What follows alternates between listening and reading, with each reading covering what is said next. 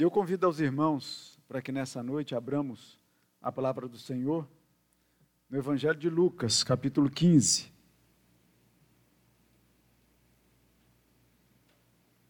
Evangelho de Lucas, capítulo 15, a partir do versículo de número 11.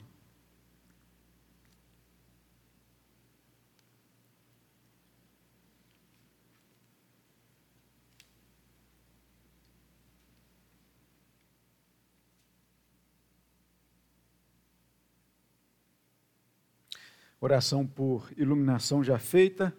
Eu convido a igreja a se colocar mais uma vez de pé, para que leiamos a palavra. Que diz assim: você pode acompanhar na revista atualizada, que eu vou usar aqui, e que diz assim: continuou. Certo homem tinha dois filhos.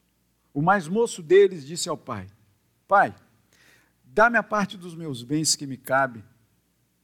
E ele lhes repartiu os haveres. Passados não muitos dias, o filho mais moço, ajuntando tudo que era seu, partiu para uma terra distante e lá dissipou todos os seus bens, vivendo dissolutamente. Depois de ter consumido tudo, sobreveio àquele país uma grande fome e ele começou a passar necessidade. Então, ele foi e se agregou a um dos cidadãos daquela terra, e este o mandou para os seus campos a guardar porcos. Ali desejava ele fartar-se das alfarrobas que os porcos comiam, mas ninguém lhe dava nada. Então, caindo em si, disse: Quantos trabalhadores de meu pai têm pão com fartura, e eu aqui morro de fome? Levantar-me-ei e irei ter com meu pai e lhe direi: Pai, pequei contra o céu e diante de ti. Já não sou digno de ser chamado teu filho. Trata-me como um dos teus trabalhadores. Louvado seja o nome do Senhor. Até aqui você pode se assentar.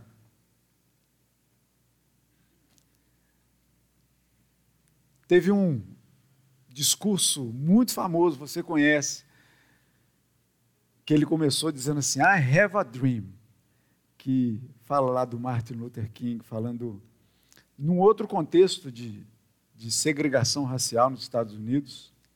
Mas eu posso também dizer aqui hoje: I have a dream, eu tenho um sonho em que um dia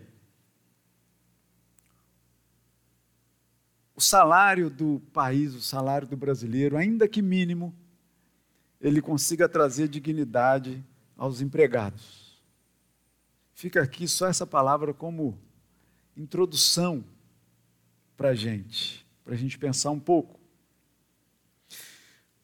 E você já pode ter ouvido algumas mensagens nesse texto que é famosíssimo, Lucas 15, que nos fala do filho pródigo ou como o reverendo Vladimir gosta de chamar, né, do pai amoroso.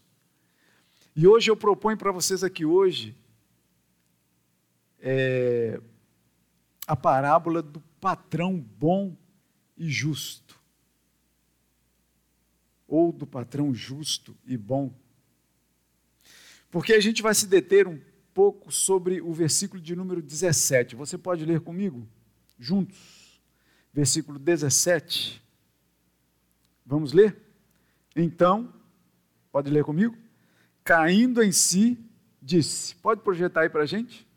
Ou então você abre sua Bíblia aí rapidinho, acessa sua Bíblia, o versículo de número 17. Isso. Vamos ler juntos?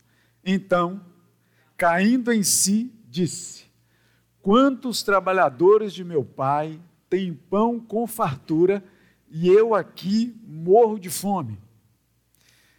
O contexto que a gente está aqui, é, eu me arrisquei em caminhar um pouco, e a gente vai caminhar por alguns textos aqui, que eu não vou pedir para você abrir cada um deles, mas você pode depois dar uma passeada por eles em casa, para você perceber que esse ensino aqui de Jesus, pelo que me parece, está num contexto de Jesus estar à mesa, assentado para um lanche, para uma refeição. E a gente vai chegar lá, porque é um contexto também culinário, um contexto que envolve ali comidas, aromas e tudo mais. O versículo 17 já nos fala disso, porque diz assim: olha, os empregados do meu pai têm pão com fartura e eu morro de fome. O versículo de número 14 diz que depois do menino ter consumido tudo que tinha, veio àquele país uma grande fome. O versículo 16 fala que aquele menino, depois de ter consumido tudo, ele tentava disputar as, as alfarrobas, né, as vagens ali que eram, que eram dadas aos porcos, e ainda assim ninguém lhe dava nada. O versículo 23, 27, 29 também diz isso, porque quando o filho chega a casa, o pai manda matar um novilho cevado para fazer um grande churrasco, um grande banquete, porque recuperou o filho. O versículo 27 vai dizer que o, o irmão foi contestar com o pai, dizendo assim: Olha, eu nunca tive nenhum cabrito para poder comemorar com os meus amigos. E esse teu filho, né, o irmão dele, fez o que tinha que fazer, e o Senhor manda matar um novilho cevado, um novilho bonitão ali. O versículo 29 ele fala justamente disso, da alegria, né, do filho falando ali, da alegria de querer compartilhar com seus amigos e o pai não tinha dado nada. E aí por que que nessa nossa, nesse nosso estudo eu tive esse pensamento de percorrer o texto aqui um pouco no contexto anterior e posterior para a gente entender um pouquinho por que que me parece, viu, Rev? Me parece que ele aqui está na casa do fariseu. Lucas, ele escreve, é, e ele diz isso logo na abertura do, do, do Evangelho, dizendo assim: olha, o Teófilo foi para quem ele escreveu, né? Eu fiz um, um, uma busca, no, não tinha o Google na época, né? Mas eu fiz uma busca tão acurada, cheio de pormenores, cheio de detalhes, e pus aqui da melhor forma que eu pude em ordem as coisas como aconteceram. Diferente, por exemplo, do Evangelho de Marcos, o primeiro evangelho a ser escrito, que serviu de base para os outros. O Evangelho de Marcos é curtinho e a gente vê que Marcos ele trata em blocos. Ele começa a tratar de Jesus já grande. Não fala da infância, do nascimento, genealogia, então, nem pensar da forma como Mateus trabalha ali. E aí, Olha só como me faz pensar isso. Se a gente volta um pouquinho no versículo de número 14, versículo 1, diz assim: Aconteceu que ao entrar Jesus, num sábado, na casa de um dos principais, de um dos principais fariseus, para comer pão, eis que estavam observando Jesus. E agora, quando a gente volta um pouquinho mais, no versículo de número 13, no melhor, no capítulo 13, no versículo 22, explica assim o seguinte, dizendo que Jesus passava por cidades e aldeias, ensinando enquanto caminhava em direção a Jerusalém. Então Jesus, no caminho para Jerusalém, ele passava por aldeias, cidades, parava, comia, conversava, ensinava, enquanto ele caminhava para Jerusalém. E a gente sabe por que, que ele caminhava para Jerusalém. A palavra diz que o semblante de Jesus era como alguém que estava decidido a ir para Jerusalém. Porque lá a gente sabe o que aconteceu.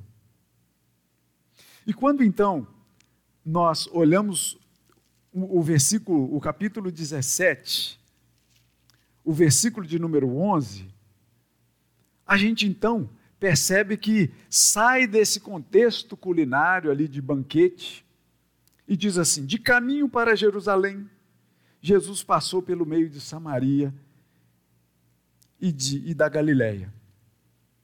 Para que então nós possamos chegar aqui no capítulo 15, no meio desse ensinamento, a gente chega então lá no, no capítulo 14, versículo 1, que é quando ele entra na casa desse fariseu para comer pão. Comer pão é um modo de falar. Não é simplesmente chegar ali e fazer um lanchinho. Comer pão, na verdade, era sentar-se à mesa e ali cear, banquetear. Quando chama a atenção aqui que ele entra na casa desse fariseu e é sábado, provavelmente aquela comida toda que era servida já tinha sido preparada anteriormente. Porque eles não faziam trabalho nenhum no sábado, lembram? O sábado para eles era sagrado, separado. Era dia de fazer absolutamente nada. Era dia consagrado ao Senhor. Mas dia de tarefas, nenhuma. Fazer comida, não. A comida já devia estar preparada. E a gente chega então nesse contexto aqui do capítulo 14, que ele chega na casa do fariseu para comer pão, a história nos conta que, assentado de frente para ele, olha só, diante dele se achava um homem hidrópico. Sabe o que é hidrópico? Eu vou deixar essa tarefa para você procurar em casa. Porque assim, é, é, agora até que não, que a gente sai daqui, de repente é só um lanchinho, né? Mas comentar assim, do jeito que era um, a hidropisia, né?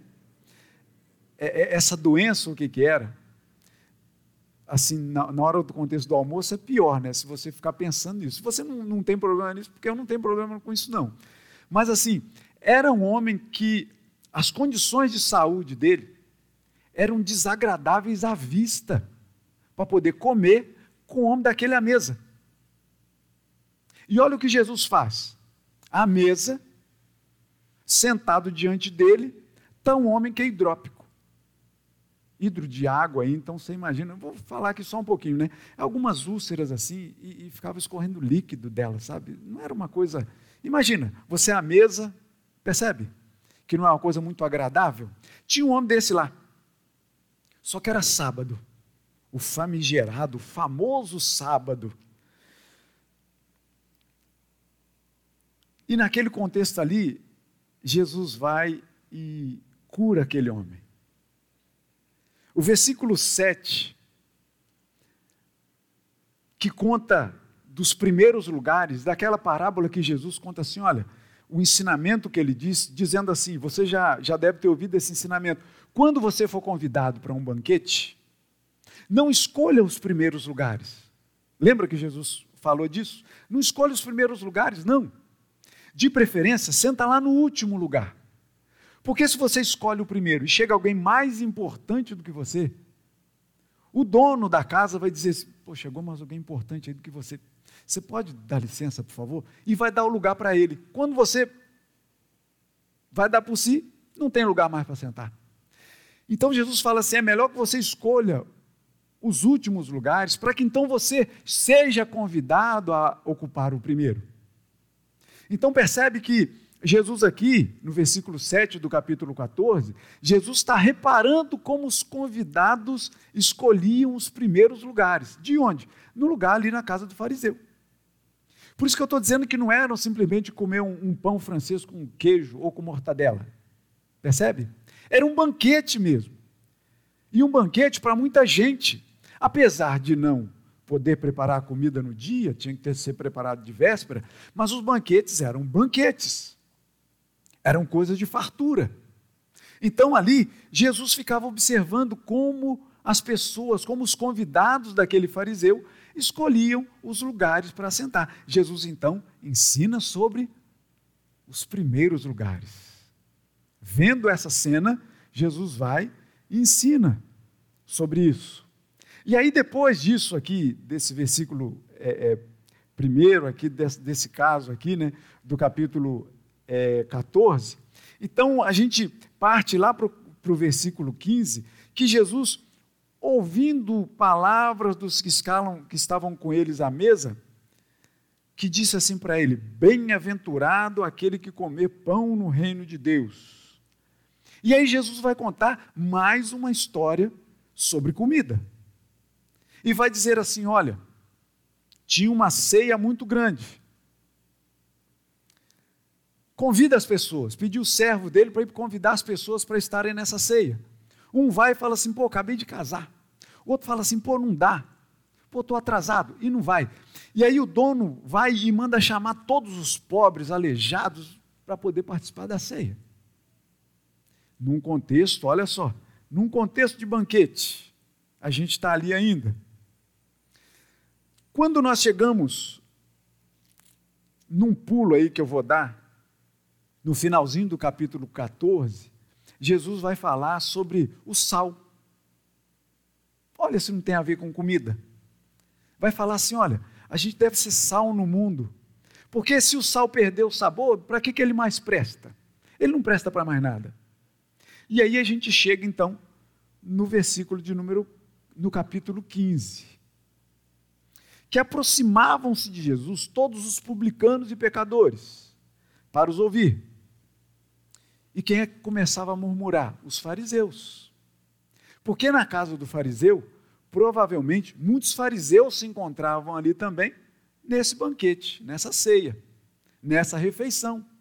E os fariseus começavam a reclamar os escribas, dizendo assim: pô, a gente convida Jesus para vir para cá e ele se mistura aí com, com publicanos e pecadores. E come com eles. Como é que pode? Os fariseus, imagina só, os mestres da lei, chamar ali pecadores para a mesa. Não chama. A gente ouviu hoje de manhã, se você não esteve aqui, busque lá no sermão. O pastor Vladimir pregando hoje disse assim: ó, Jesus andava com todo tipo de gente. Sabe aquele tipo de gente que você não quer andar com ele? Jesus andava com ele. Sabe aquele tipo de gente que você não quer ver nem pintado? Jesus andava com ele. Sabe aquela pessoa que você considera a pior pessoa da sociedade? Jesus estava ali ensinando para essa pessoa. A gente ouviu isso aqui de manhã, não é? Falando aí do grande sumo sacerdote da nossa vida. Falando justamente de um contexto aí de perdoar pecados, né? A gente chega então no, no capítulo 15 dizendo que Jesus recebe pecadores e come com eles. E é bom hoje que a gente está num contexto de ceia também, de mesa posta, de alimento, de refeição. Uma refeição toda especial. Quando então a gente chega no versículo de número 11, que começa dizendo o quê? Continuou. Então, se continuou, é porque ele continuou a ensinar. Porque isso aqui é um ensino. Parábola é um ensino. Essa história que Jesus conta aqui, então, diz assim: continuou. Certo homem tinha dois filhos, tal, e conta essa história que a gente já leu parte dela aqui. Agora, para a gente entender como fecha isso aqui, que essa, essa parábola aqui do, do filho pródigo, do pai amoroso, ou do patrão justo e bom, ela continua, Jesus está ali no versículo, no versículo 14 do capítulo 16, diz que os fariseus eram avarentos, ouviam tudo isso e ridicularizavam. Então, assim, eram ensinamentos que os fariseus ouviam e ridicularizavam. Só lá no capítulo 17, versículo 11, é que vai dizer: de caminho para Jerusalém, que parece que Jesus sai do banquete e vai andar de novo para Jerusalém. O fato é que Jesus então está à mesa ensinando. E agora, partindo bem para o texto, que isso aqui só foi uma ambientação do que a gente vai dizer aqui agora. Já partindo para o texto, no capítulo 15, versículo 14 que a gente leu, diz assim: que depois de ter consumido tudo, sobreveio aquela região onde aquele jovem estava, aquele país, uma grande fome, e ele começou a passar necessidade. Alexander Bruce vai dizer que não era só fome que tinha naquele país diz que nem comida e nem amor tinha naquele país. Nem comida e nem amor tinha naquele país. E agora? Então, versículo 15: Ele foi e se agregou a um dos cidadãos daquela terra, e este o mandou para os seus campos a guardar porcos. Olha só que notícia maravilhosa. Vê, concorda com, vê, vê se você não concorda comigo, se é uma notícia muito boa. O país está passando fome. Tem uma crise de alimento no país. Se não tem alimento, se não tem rotatividade de coisas, você pode dizer que, entender comigo, que a taxa de emprego está lá nos altos?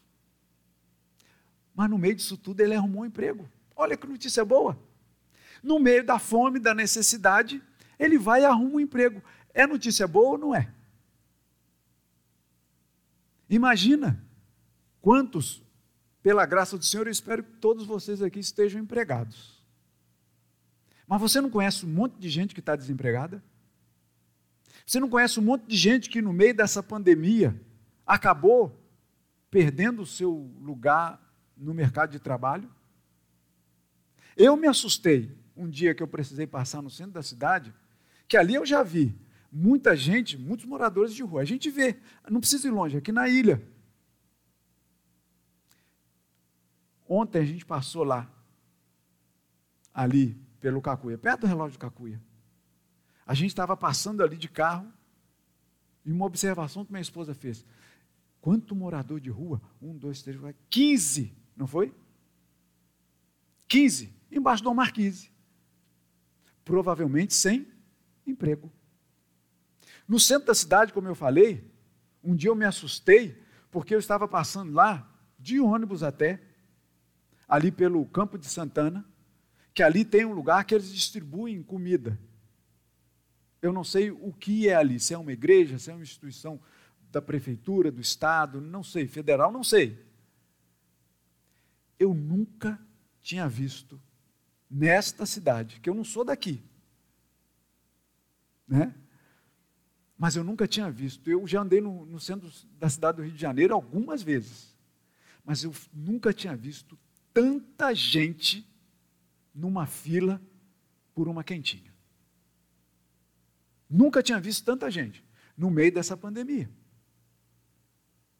Então, a gente está falando num contexto em que muita gente no nosso país está desempregado.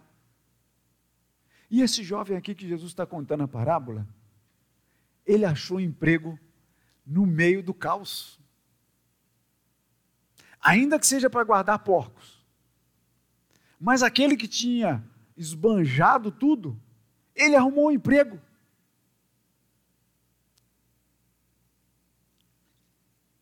E ele provavelmente ele recebia do seu empregador o mínimo. Só que não era suficiente. Até se ele não tivesse gastado tudo. Mas ele ia comprar o quê? Se o país estava passando necessidade, uma grande fome no país. É como se você tivesse dinheiro, mas não tivesse que comprar. Não ia adiantar muita coisa. Mas o fato é que ele já tinha perdido tudo. Arrumou um emprego. Provavelmente o seu patrão dava para ele o mínimo, só que não era suficiente alguma relação com o nosso mínimo? O nosso mínimo é suficiente? O salário mínimo, eu não sei por que, que recebeu este nome, exatamente, eu não sei. Mas eu imagino que seja para que com esse mínimo a pessoa pudesse ter um mínimo de dignidade. Eu pergunto para você: dá? Não dá. Não dá. E esse jovem que recebe esse mínimo não recebia o suficiente. E aí ele cai em si. Porque ele percebe que os trabalhadores do seu pai têm pão com fartura. Olha, os trabalhadores, que provavelmente ele conhecia bem, têm pão com fartura. E ele também é um trabalhador, numa terra distante da casa do seu pai. Mas ele não tem o mínimo. Ele não tem pão. Na verdade, o texto vai dizer para a gente, Jesus contando essa história, que ele tentava disputar com os porcos as vagens que eram jogadas por porcos. E ninguém via isso. Ninguém lhe dava nada, o texto diz isso para a gente. E aí ele cai em si, começa a recordar, dizendo assim: Olha, quantos trabalhadores, versículo 17, quando ele cai em si, diz: Quantos trabalhadores do meu pai têm pão com fartura, e eu aqui morro de fome. No grego aqui, esse pão com fartura é pão excedente. Vocês se lembram da multiplicação de pães e peixes? Que os discípulos chegaram ali dizendo: tem um jovenzinho aí que tem cinco pãezinhos e dois peixinhos. A gente já pregou sobre isso aqui. Inclusive, eu, eu preguei aqui nesse texto sobre o, o, o cuidado que nós temos que ter com o não desperdício do alimento porque a gente produz muitas toneladas de desperdício. Enquanto a gente vê, por exemplo, algumas cenas que são terríveis de meninos lá na África, mas aqui no Brasil também, que são raquíticos, porque não tem o que comer. Não é verdade? E a gente produz toneladas de desperdício. Não vamos longe, não. Só o fato ali de de repente você está cortando a beiradinha do pão de forma, sabe? Para deixar ele mais bonitinho, deixa mais bonitinho, mas desperdiça. Vê se aqueles meninos lá, magricelinhos, se eles não queriam comer a casquinha do, do pão de forma. Percebe? A gente produz toneladas de desperdício. Mas não é o caso aqui. Vamos voltar para cá? Mas lembram lá?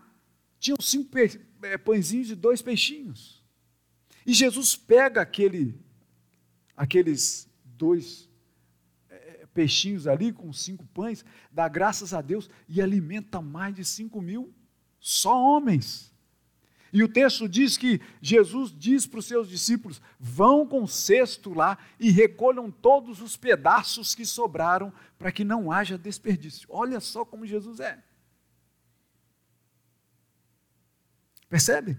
Jesus manda recolher os pedaços que sobraram, que excederam, que fartaram. Os trabalhadores do meu pai têm pão com fartura e eu aqui morro de fome. E aí a gente começa a pensar então sobre esse patrão justo e bom.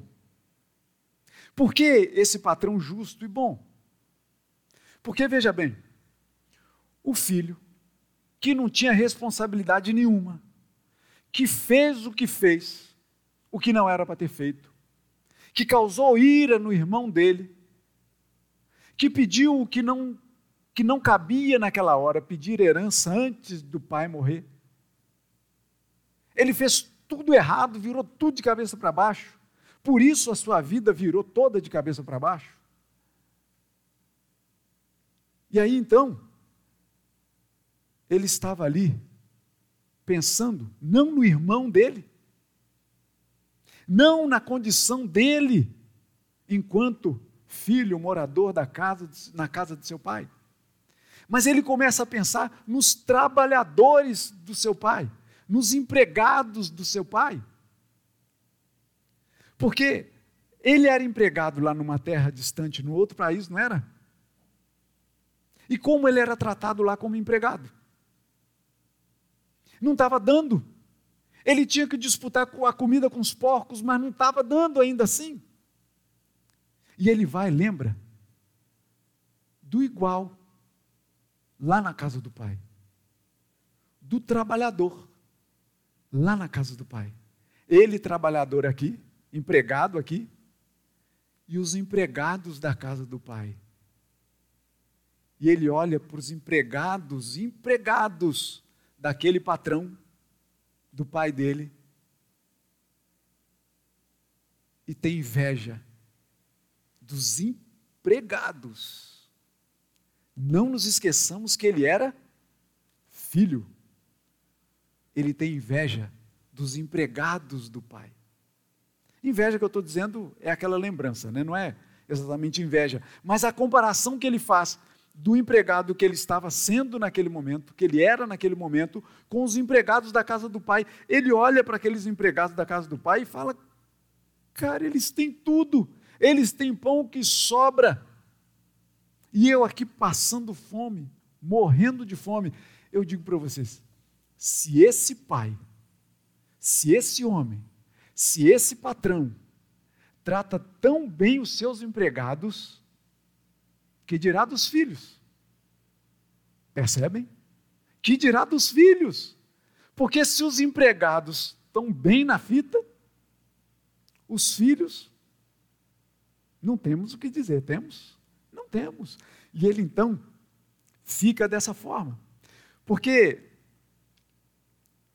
os filhos com o pai, o Evangelho de Mateus, capítulo 7, versículo 9, vai dizer assim: Qual é o homem que o seu filho de pedir pão vai dar pedra? Ou se pedir um peixe vai dar cobra? Não.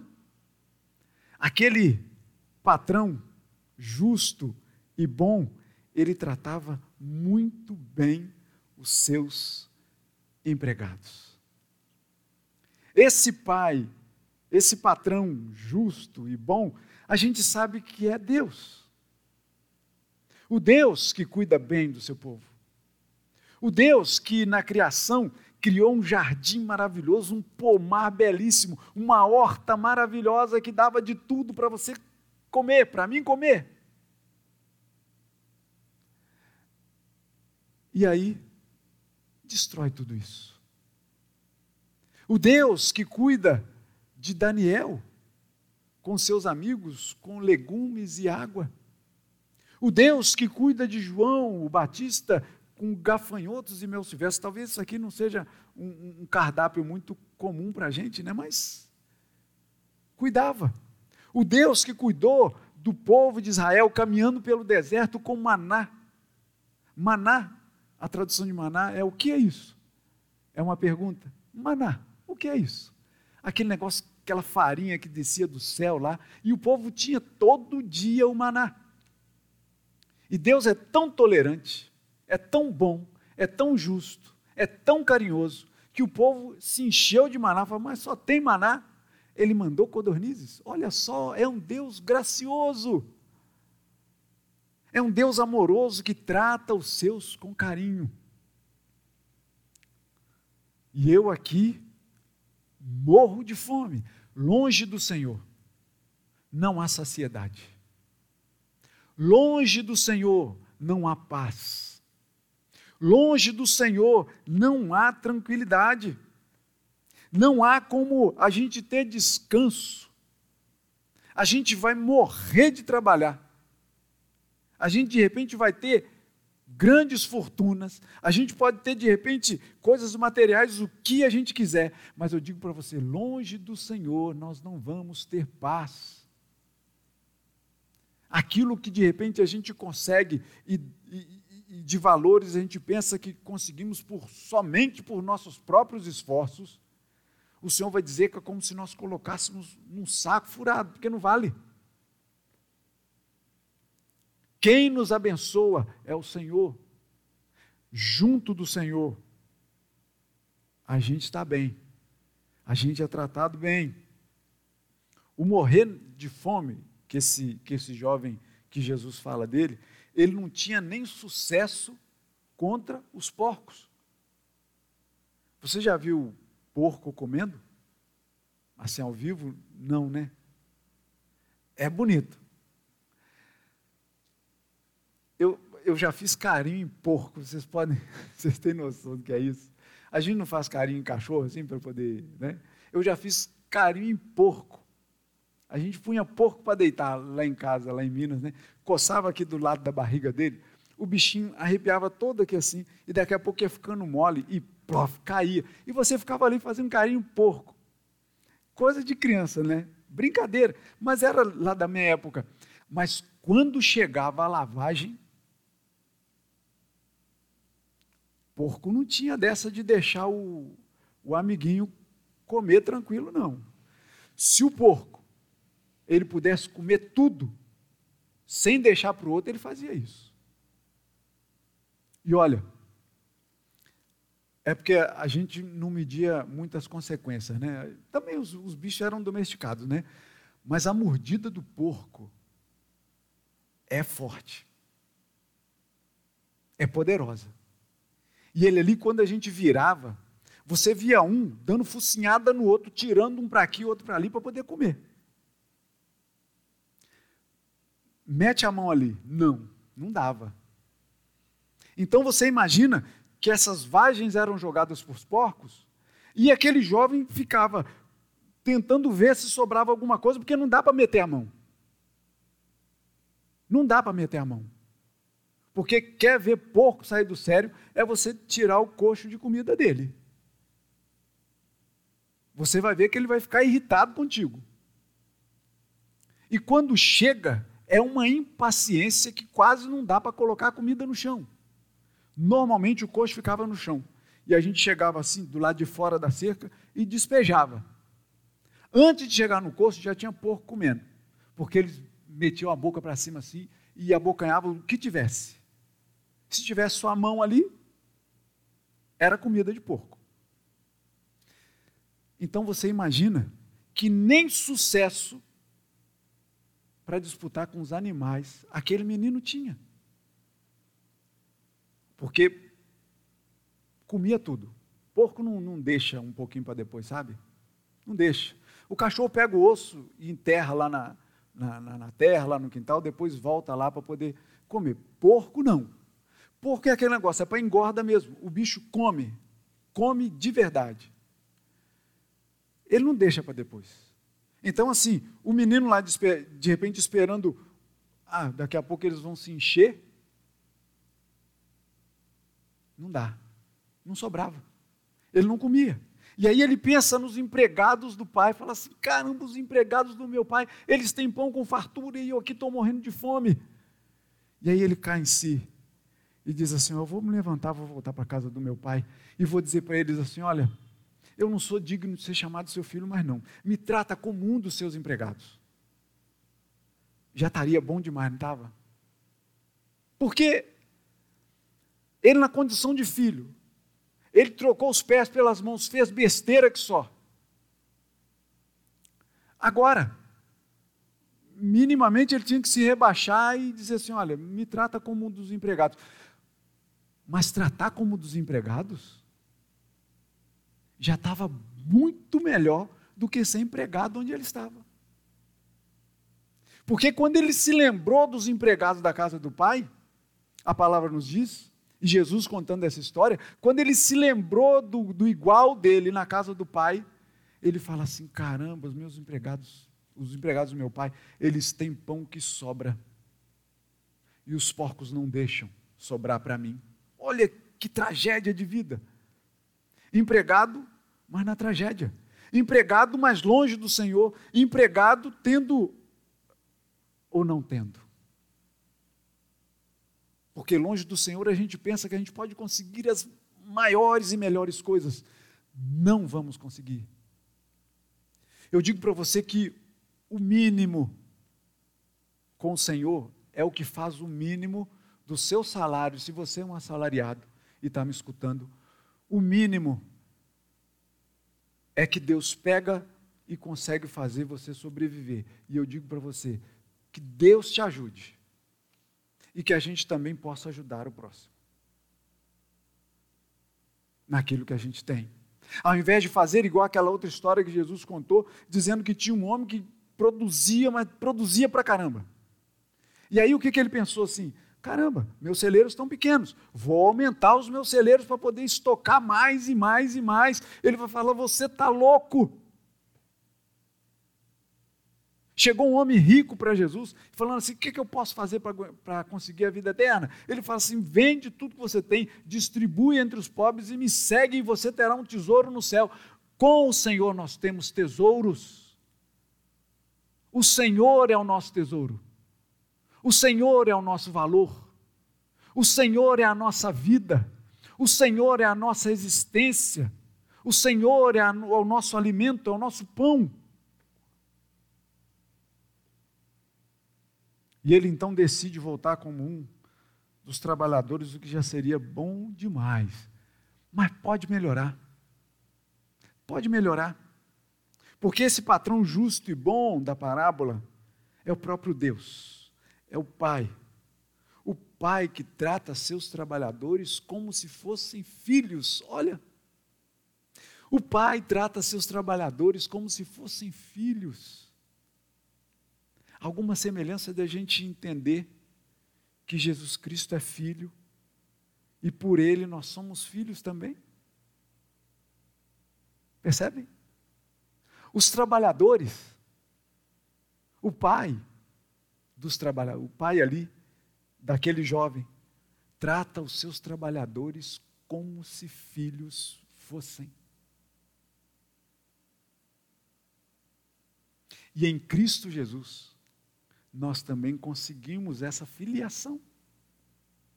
E é só por Ele que nós conseguimos essa filiação.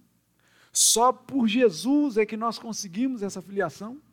Só Jesus é que mata a nossa fome. Quem nos torna filhos do Pai é Jesus. E João vai dizer isso no capítulo 6, versículo 48 e 51, dizendo assim: que Jesus diz: Eu sou o pão da vida. Eu sou o pão vivo que desceu do céu. Se alguém comer desse pão, viverá eternamente. Com o Pai em Cristo. Nós, trabalhadores do Senhor, servos do Senhor, somos chamados de filhos. Jesus mesmo disse que nós somos chamados por ele de amigos. O reverendo Gabriel ele tem uma expressão muito interessante que ele usa, que ele usa sempre dizendo assim: Jesus, o nosso irmão mais velho. Vocês já ouviram ele falar isso aqui? Eu já ouvi várias vezes. E é verdade. Porque Jesus, o Filho, pão vivo que desceu dos céus, ele nos faz filhos de Deus. Os trabalhadores desse pai eram tratados como filhos. E esse jovem então volta. É recebido pelo pai. O pai o trata como filho perdido, mas que encontrou de novo a ele. E os trabalhadores? Os trabalhadores continuam bem, obrigado. Os trabalhadores daquele pai continuam tendo pão com fartura. Os trabalhadores daquele pai continuam trabalhando com alegria. Os trabalhadores daquele pai continuam tendo a proximidade com Deus, com o próprio pai. Os trabalhadores continuam ouvindo a voz desse patrão justo e bom os trabalhadores continuam trabalhando na obra,